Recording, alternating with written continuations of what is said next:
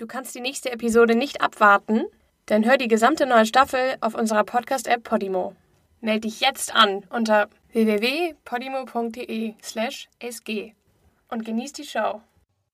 Schmutzige Geschäfte.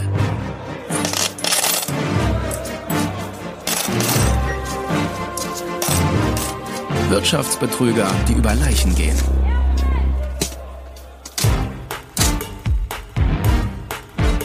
Der Kanal. Die Giftmüllkatastrophe von Love Canal.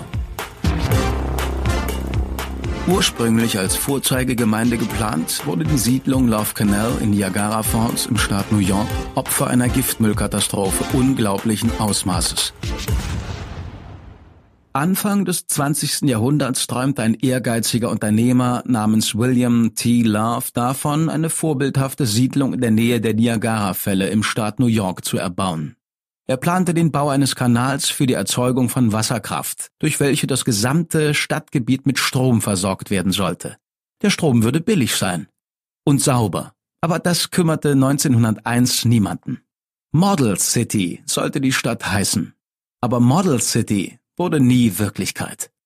Aufgrund wirtschaftlicher Schwierigkeiten sowie Nikola Teslas Entdeckung des Wechselstroms, der Stromübertragung über weite Distanzen möglich machte, wurde das Projekt 1910 aufgegeben.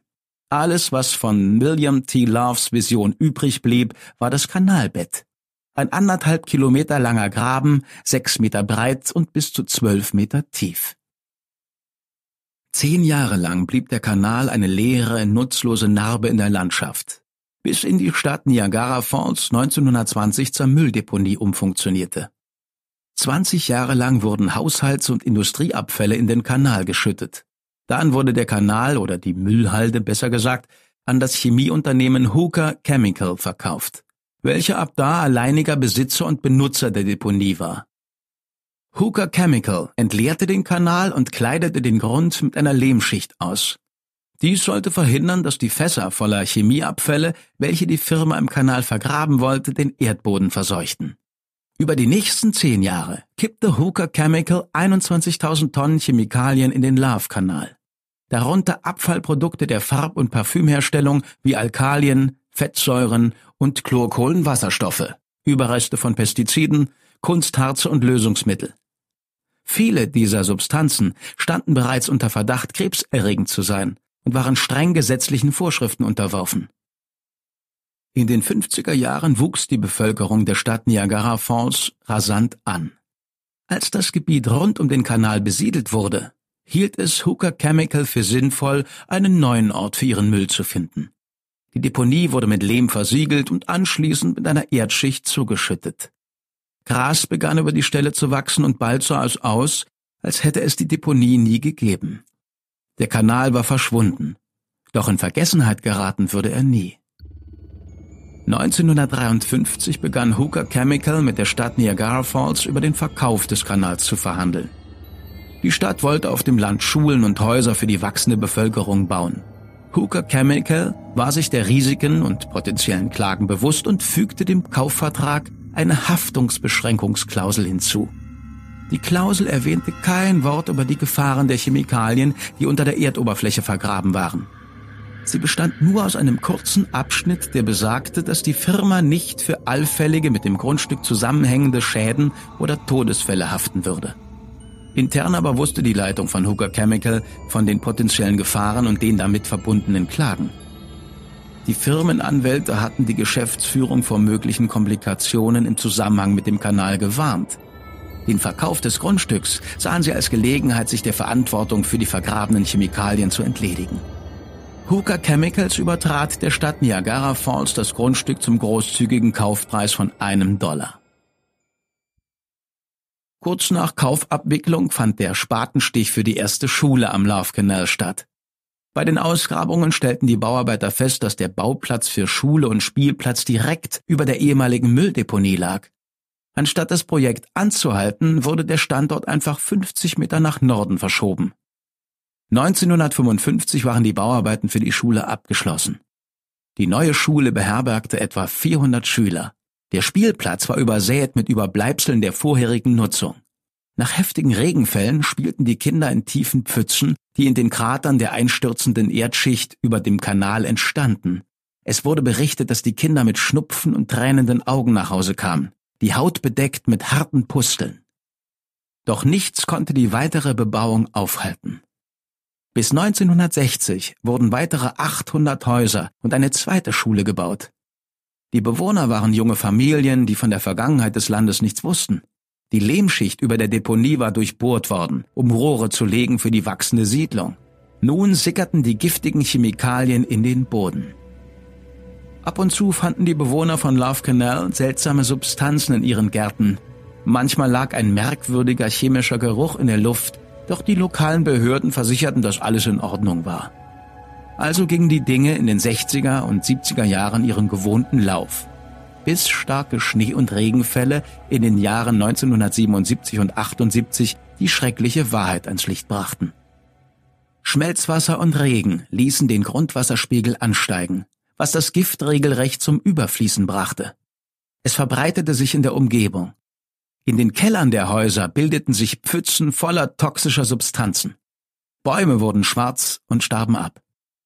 An einem besonders regnerischen Nachmittag stürzten zwei Quadratmeter Boden auf dem Schulgelände ein und enthüllten die zerfressenen Giftmüllfässer in der Tiefe. David Pollack und David Russell, zwei Reporter der Niagara Falls Gazette, begannen der Sache auf den Grund zu gehen. Sie veröffentlichten zwei Berichte, die faktisch ignoriert wurden. Unter anderem wurde berichtet, dass toxische Chemikalien in den Sumpfpumpen von Familienhäusern gefunden wurden. Eine Sumpfpumpe dient dazu, den Keller eines Hauses von Wasser zu befreien. Michael Brown, ebenfalls Reporter bei der Niagara Falls Gazette, stellte fest, dass die Deponie dreimal so groß war wie ursprünglich angenommen. Er ging von Tür zu Tür und hielt die gesundheitlichen Beschwerden der Bevölkerung von Love Canal fest. Was er fand, war bestürzend. Sie hat eine Gaumenspalte, zwei Zahnreihen im Unterkiefer. Sie hat Knochenschwund im Mittelohr geschwächte Trommelfälle. Der linke Nasengang ist von Knochen blockiert. Die Anzahl von Geburtsfehlern und Fehlgeburten war erschreckend hoch. Es gab Berichte von Leukämie, Taubheit, akuten Kopfschmerzen, geistigen Behinderungen, Gaumenspalten, sogar zwei Zahnreihen. In seinem Bericht forderte Michael Brown die Bevölkerung von Love Canal dazu auf, zu protestieren. Und das tat sie. Louise Gibbs, Anwohnerin und Mutter, führte den Protest an.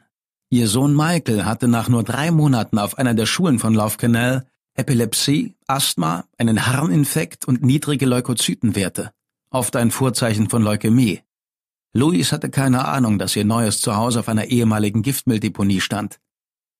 Im Namen der Bevölkerung von Love Canal beschwerte sich Louis Gibbs wiederholt bei der Stadtverwaltung von Niagara Falls und ersuchte den Stadtrat, eine Untersuchung einzuleiten. Michael O'Loughlin, damaliger Bürgermeister von Love Canal, wurde später berüchtigt mit seiner Aussage, dass in Love Canal alles in Ordnung sei. Das Bezirksgesundheitsamt stützte O'Loughlins Aussage und verkündete, der Chemiemüll sei zwar ein Ärgernis, stelle aber keine Bedrohung für die Gesundheit der Bevölkerung dar. Und für Stadtdirektor Donald O'Hara waren Anblick und Geruch des Kanals kein gesundheitliches, sondern ein ästhetisches Problem. Hooker Chemical kommentierte die Angelegenheit nicht, bis auf die Meldung, dass die Firma nicht verantwortlich sei und es keine Aufzeichnungen von im Kanal vergrabenen Chemikalien gäbe. Viele Bewohner nahmen an, dass die Stadtregierung absichtlich wegschaute, um Hooker Chemical nicht zu brüskieren. Die Firma brachte der Region 3000 Arbeitsplätze und plante ein 17 Millionen Dollar teures Projekt für seinen Firmensitz im Stadtzentrum von Niagara Falls. Um Hooker Chemical das Projekt schmackhaft zu machen, hatte die Stadtregierung der Firma massive Steuervergünstigungen und Darlehen angeboten. Sie ging sogar so weit, einen Hotelbesitzer zur Räumung seines Grundstücks zu zwingen, damit die Niederlassung am geplanten Standort gebaut werden konnte. Und zudem gab es keine Beweise, dass die ausgetretenen Chemikalien tatsächlich von der Hooker Chemical Deponie stammten. Als die Regierung bei einer Stadtversammlung die Räumung der Deponie ablehnte, gingen die Gemüter hoch. Jeder Einzelne in diesem Raum ist ein Mörder. Sie sind nichts als ein Haufen kranker, sadistischer Menschen. Wissen Sie, wozu eine Regierung da ist? Der Staat unternimmt etwas und unsere eigene Bezirksregierung stimmt dagegen. Sind das nicht unsere Vertreter, die unsere Interessen schützen sollen? Die Nation schaut auf sie und sie sind ein Haufen Idioten und Mörder. Sie werden dafür büßen, wenn wer etwas verbricht, der büßt dafür. Jeder einzelne von ihnen wird dafür büßen. Ich hoffe, Sie können gut schlafen. Sie gehören hinter Gitter, wie Tiere. Machen Sie doch noch mal Pause. Trinken Sie noch einen Kaffee. Sie tun nichts, als auf Ihren fetten Hintern zu sitzen. Zum Glück geht es Ihrer Familie gut. Ich hoffe, Sie sind nicht krank. Wie können Sie nur? Ich fasse es nicht. Nach allem, was Sie dieses Wochenende gehört haben, haben Sie den Nerv, da zu sitzen und Nein zu stimmen. Ihr Barbaren! Ich hasse euch alle! Ich hasse euch! Wie könnt ihr uns das antun? Wir sind ganz normale Bürger! Die haben kein Herz. Die schauen nur für sich selbst. Die wohnen ja nicht hier. Geld. Denkt ihr, wir tun das aus Spaß? Zwei Jahre lang? Ihr sitzt da und guckt so verdammt zufrieden drein. Verärgert über ihre Stadtregierung wandten sich die Bewohner von Love Canal an den Staat New York. Der beauftragte das staatliche Gesundheits- und Umweltamt, die Qualität von Luft, Boden und Wasser zu prüfen. Die Studie bestätigte die schlimmsten Befürchtungen. In den Kellern mehrerer Häuser nahe dem Kanal wurden gefährliche Substanzen wie Benzol, Dioxine, giftiger Schlamm und andere Abfallprodukte nachgewiesen. 1978 wies der Staat New York den Bezirk Niagara an, das verseuchte Gebiet zu umzäunen. Die Schule, die der Deponie am nächsten lag, wurde geschlossen zu einem erheblichen Teil dank einer Petition, die Louis Gibbs ins Leben gerufen hatte. Am 2. August 1978 wurde vom Staat New York der Notstand erklärt. Es war das erste Mal in der Geschichte der USA, dass Nothilfe gesprochen wurde für eine Situation, die nicht durch eine Naturkatastrophe ausgelöst wurde. Präsident Jimmy Carter, der sich gerade auf den Wahlkampf vorbereitete, als die Story publik wurde, erklärte die Situation eine Woche später zur nationalen Gesundheitskrise und genehmigte Krisenmittel. 240 Familien in unmittelbarer Nähe zum Kanal wurden vom Staat New York umgesiedelt. Den Bewohnern wurde im Schnitt ein Kaufpreis von 35.000 Dollar für ihre Häuser angeboten, was weit unter dem Marktwert lag den restlichen Bewohnern, von denen viele in Klagen gegen Hooker Chemical verwickelt waren, die sich noch über Jahre hinziehen würden, wurde gesagt, dass sie nicht in unmittelbarer Gefahr seien und es keinen Grund gäbe, ihre Häuser zu verlassen.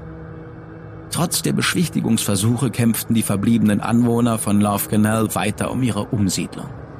Die zurückgelassenen Hausbesitzer machten ihrem Ärger bei jeder Gelegenheit Luft. Alles, was ich will, ist von hier rauszukommen und ich werde Love Canal nie vermissen.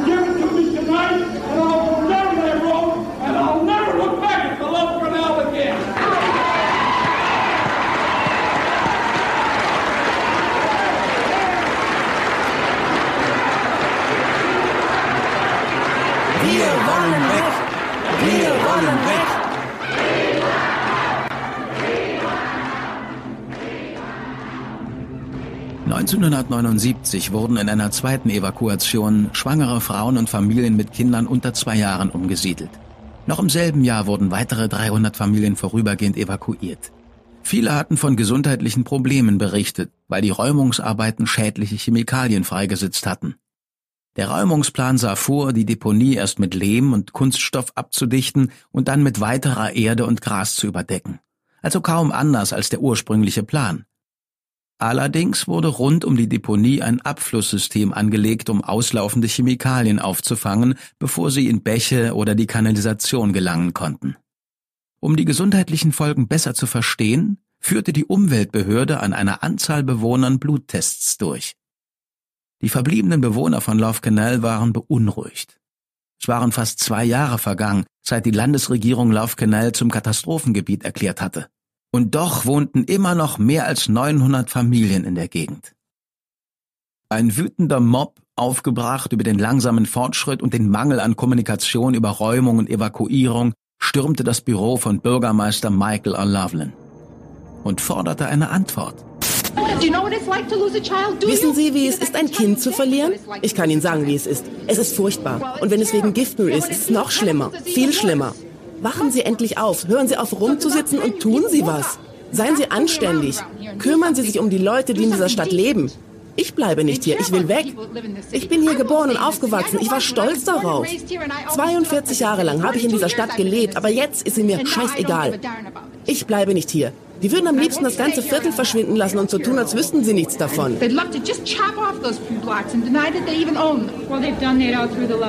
Mit dem Kanal haben sie das fast geschafft. Wie viele Leute müssen sterben? Das wüsste ich gerne. Wie viele Lebertests muss mein Sohn noch machen? Wie sollen sie groß werden? Kann meine Tochter je Kinder bekommen? Kommt mein nächstes Baby normal auf die Welt? Wissen Sie, was die uns sagen? Ich habe schon ein neues Haus. Wir warten nur darauf, dass diese Idioten ihren Arsch bewegen, etwas tun. Ich will in mein neues Haus ziehen. Ich will wieder normal leben. Ich will mein Baby vergessen. Nicht vergessen. Ich werde mein Baby nie vergessen, aber ich will es hinter mir lassen. Aber ich kann nicht. Diese Idioten erinnern mich jeden Tag daran. Und dann sagen sie uns, wir sollen Verständnis haben und zufrieden sein damit, was sie uns sagen. Es tut mir leid, das können wir nicht. Und das werden wir nicht. Ihr wollt uns los sein? Dann bringt uns weg von hier. Und glaubt mir, wir wollen euch ebenso aus unserem Leben raushaben wie ihr uns. Und wenn die da drinnen Grips hätten, dann wüssten sie das. Wir bleiben hier, bis wir eine Antwort haben. Eine anständige, vernünftige Antwort.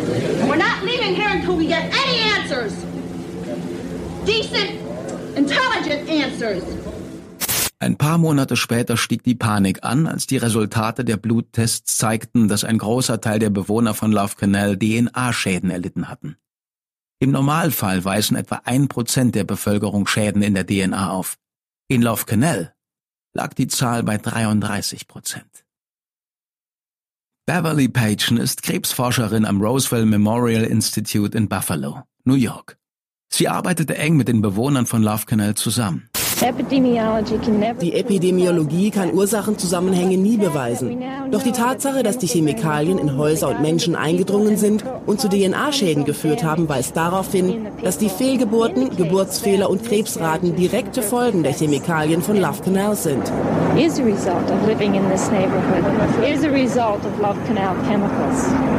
Die Anwohner waren von den Resultaten der Bluttests entrüstet.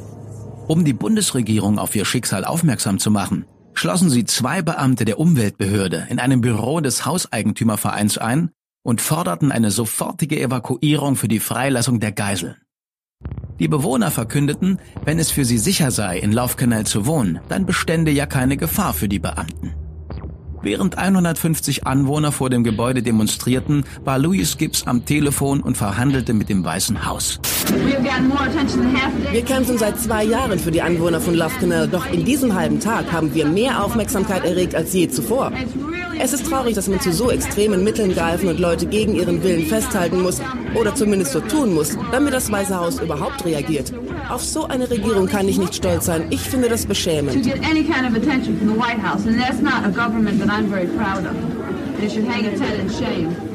Ab und zu trat Gibbs aus dem Haus und informierte die Demonstranten über den Verlauf der Verhandlungen.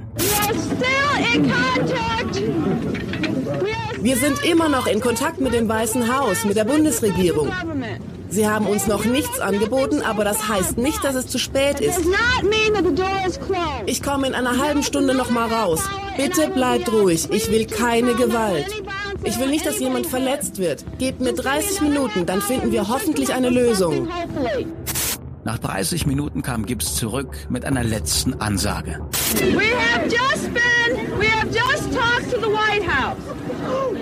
The White House wir haben mit dem Weißen Haus gesprochen. Das Weiße Haus, Präsident Carter, hat den Abgeordneten getroffen, um Love Canal zu besprechen, was zu tun ist, was wir brauchen. Der Abgeordnete hatte ein langes Gespräch mit dem Präsidenten.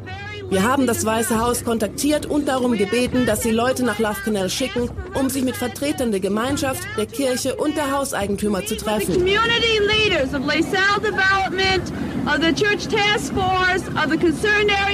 Ich habe dem Weißen Haus gesagt, und das hängt von eurem Einverständnis ab, dass wir die Vertreter der Umweltbehörde freilassen. Aber wenn bis Mittwochmittag kein Notstand ausgerufen wird, dann wird das hier nur ein Picknick im Vergleich zu dem, was sie dann erleben. If we do not have a disaster declaration Wednesday by noon, then what they have seen here today is just a Sesame Street picnic in comparison. Nach knapp sechs Stunden endete die Geiselnahme ohne Zwischenfall. Die Beamten wurden freigelassen und die Forderungen der Demonstranten waren endlich ernst genommen worden. Ein paar Tage später, am 21. Mai, erklärte sich die Bundesregierung bereit, jedes Haus in Love Canal aufzukaufen und die verbliebenen Familien vorläufig unterzubringen, bis genügend Mittel für eine permanente Umsiedlung zur Verfügung standen. Das geschah schließlich fünf Monate später.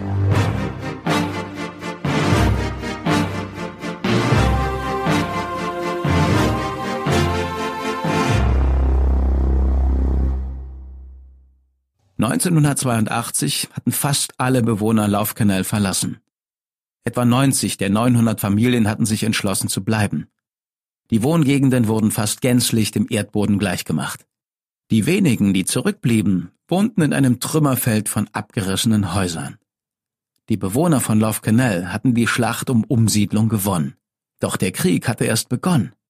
Hooker Chemical lehnte jede Verantwortung an der Katastrophe ab.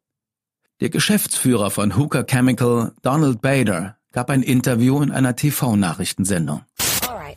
Okay, das Grundstück ist nicht mehr in Ihrem Besitz. Hooker Chemical. Nein, das Grundstück war seit 25 Jahren nicht mehr in unserem Besitz. Sie haben es der Schulbehörde übertragen, ist das korrekt?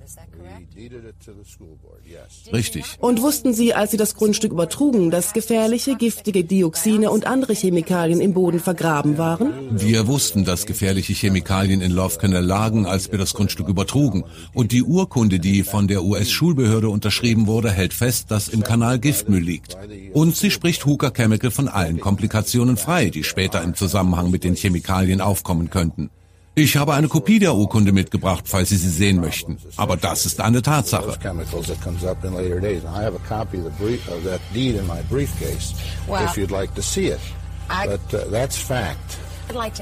Nun eins möchte ich Sie noch fragen.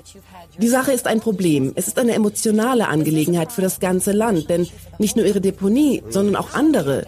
Hooker Chemical trägt klar Mitschuld daran. Warum stellt sich eine Firma wie Hooker Chemical nicht hin und sagt, Okay, jemand muss die Sache anpacken. Jemand muss etwas dagegen unternehmen. Warum kann eine Firma, die so darin verwickelt ist, ich meine, wir glauben alle an eine freie Marktwirtschaft, aber hier besteht eine moralische Verpflichtung.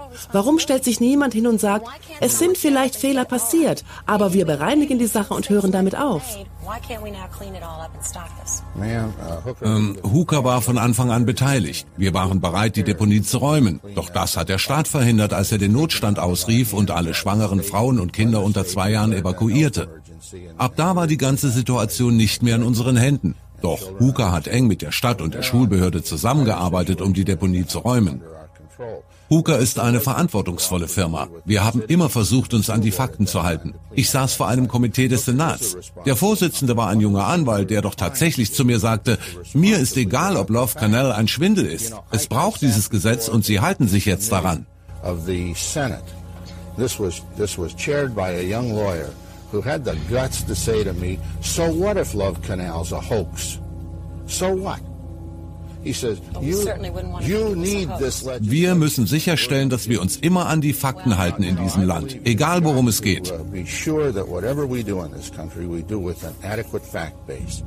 Das stimmt, aber ich bin sicher, dass beide Seiten noch einiges dazu zu sagen haben. Viele der Studien sind nicht eindeutig. Wir könnten noch stundenlang weitermachen, aber wir sollten. Ja, das wäre mir nur recht. Aber so. danke, dass Sie gekommen sind. Die ersten Schlichtungen zwischen Hooker Chemical oder Occidental Chemical Corporation, wie sich die Firma inzwischen nannte, wurden am 20. Dezember 1983 gesprochen. 20 Millionen Dollar gingen an 1328 Anwohner von Love Canal und eine Million an eine medizinische Stiftung. Im Verlauf der nächsten zehn Jahre fand sich Occidental regelmäßig im Gericht wieder. 1994 befand das Bundesgericht, dass Hooker Chemical fahrlässig gehandelt hatte, als sie Love Canal der Schulbehörde von Niagara Falls verkaufte. Die Firma musste dem Staat New York 98 Millionen Dollar Schadensersatz für die Räumungskosten bezahlen. Dank derselben Schadensersatzverordnung, die 1980 den Superfund ins Leben rief, erhielt die nationale Umweltbehörde 129 Millionen Entschädigung für den Anteil der Räumungskosten, den die Bundesregierung getragen hatte. Die Räumungsarbeiten dauerten 21 Jahre und kosteten über 400 Millionen Dollar, bis Love Canal im Jahr 2004 endlich aus der Prioritätenliste des Superfund gestrichen wurde. 1988 kam das Gesundheitsamt des Staates New York durch eine Studie zum Schluss, dass Teile von Love Canal wieder bewohnbar seien. Ehemalige Bewohner, darunter Louis Gibbs, protestierten vor dem Regierungsgebäude in Albany gegen die Besiedlung. Doch ihre Bemühungen waren erfolglos. Love Canal ist immer noch verseucht. Es wurde höchstens ein Graben rundherum gemacht, aber mittendrin liegen immer noch 20.000 Tonnen Chemikalien. Wir haben hart gegen die Wiederbesiedlung von Love Canal gekämpft. Wir haben verloren. 1990 zog zum ersten Mal in zehn Jahren eine Familie nach Love Canal. Seither wurden in der Gegend 260 Häuser renoviert und verkauft. Viele davon an junge Familien, die nichts von der dunklen Vergangenheit wissen. Manche Dinge ändern sich nie. In dieser Sendung Bewohner eines Viertels in der Nähe von Love Canal in Niagara Falls sagen, ihre Gesundheit sei durch diese Substanzen in Gefahr. Die Leute werden krank. Es werden Leute sterben und es könnte alles verhindert werden. Tompkins ist besorgt über diese Substanzen, die über Abwasserkanäle in Häuser gelangen. Er sendete sie zur Analyse an die Universität Virginia und erhielt kürzlich das Resultat. Arsen, Barium, Chrom und Hooker-Chemikalien aus Love Canal. Uns wird gesagt, wir brauchen uns nicht zu beunruhigen. Das ist ein Problem. Die Behörden versichern, dass es keinen Grund zur Sorge gibt, doch das reicht nicht, um die Bedenken zu lindern. Zurzeit sind 18 Klagen zugezogener Bewohner von Love Canal ausstehend. Eine Nachprüfung der Bluttests aus den 70er und 80er Jahren hat ergeben, dass die Bewohner von Love Canal keine höhere Rate von DNA-Schäden aufwiesen als der restliche Bezirk. Es konnte kein eindeutiger Zusammenhang zwischen dem Giftmüll von Love Canal und langzeitlichen Folgen für die Gesundheit hergestellt werden. Die Kinder, die in den 70er und 80er Jahren in Love Canal aufgewachsen sind, haben sich 35 Jahre später am Ort des Geschehens getroffen. Viele leiden unter chronischen Krankheiten, die sie ihrer Kindheit in der Nähe der Deponie zuschreiben. Also habe ich mich entschieden, zur Zusammenkunft zu gehen und all meine Kameraden aus meiner Schulzeit zu treffen. Ich wollte wissen, ob sie auch gesundheitliche Probleme haben. Und neun von zehn haben Probleme. Auch Louise Gibbs kehrte nach Love Canal zurück um mit ihrer Arbeit fortzufahren. Wir haben so oft gesagt, bringt die Leute auf keinen Fall hierher zurück. Und sie haben es getan. Und sie haben ihnen vorgemacht, es gäbe keine Gefahr. Sie zeigten ihnen Statistiken und weiß Gott was alles. Und die Leute zogen hierher und glaubten, sie hätten gefunden, woran wir vor 35 Jahren auch geglaubt haben. Den amerikanischen Traum. Die letzten 35 Jahre ihres Lebens hat Louise dem Kampf gegen den Giftmüll gewidmet. Sie gründete das Center for Health, Environment and Justice, eine Basisorganisation für Umweltkrisen. Ihre Organisation stellt Betroffenen aus ganz Amerika Informationen, Ressourcen, Schulungen und technische Unterstützung zur Verfügung. Sie hat mehrere Bücher geschrieben und zahlreiche Preise gewonnen.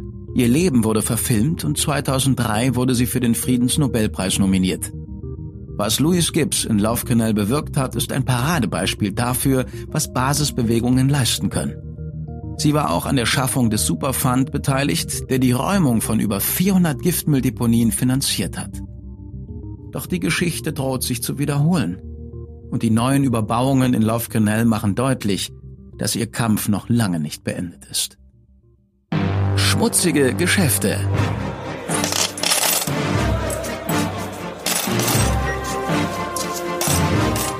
Wirtschaftsbetrüger, die über Leichen gehen. Du kannst die nächste Episode nicht abwarten? Dann hör die gesamte neue Staffel auf unserer Podcast-App Podimo.